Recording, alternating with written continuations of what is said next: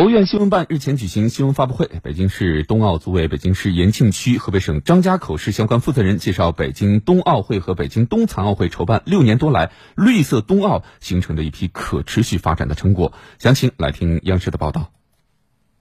据介绍，北京冬奥会是第一届从申办、筹办、举办全过程践行奥林匹克2020议程的奥运会。北京冬奥组委全面落实绿色共享、开放、廉洁的办奥理念，从环境正影响、区域新发展、生活更美好三个方面构建了工作框架，共包括十二项行动、三十七项任务和一百一十九条具体措施，建立了可持续管理体系，所有场馆都达到了绿色建筑标准，节能与清洁能源车辆在赛事车辆中占比超过了八成。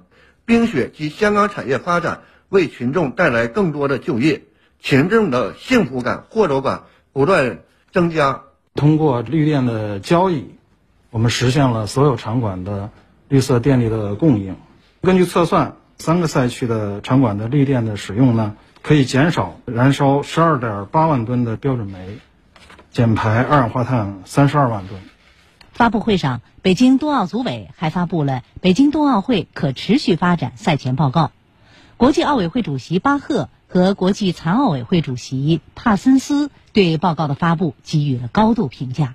As this report outlines，正如报告所述，北京冬奥会正在助力中国的可持续发展，向世人展示面向未来的更加可持续的解决方案。We have reasons to believe 我们有理由相信，北京2022年冬奥会和冬残奥会的筹办，促进了当地环境、经济和社会的发展，从而激励和振奋世界。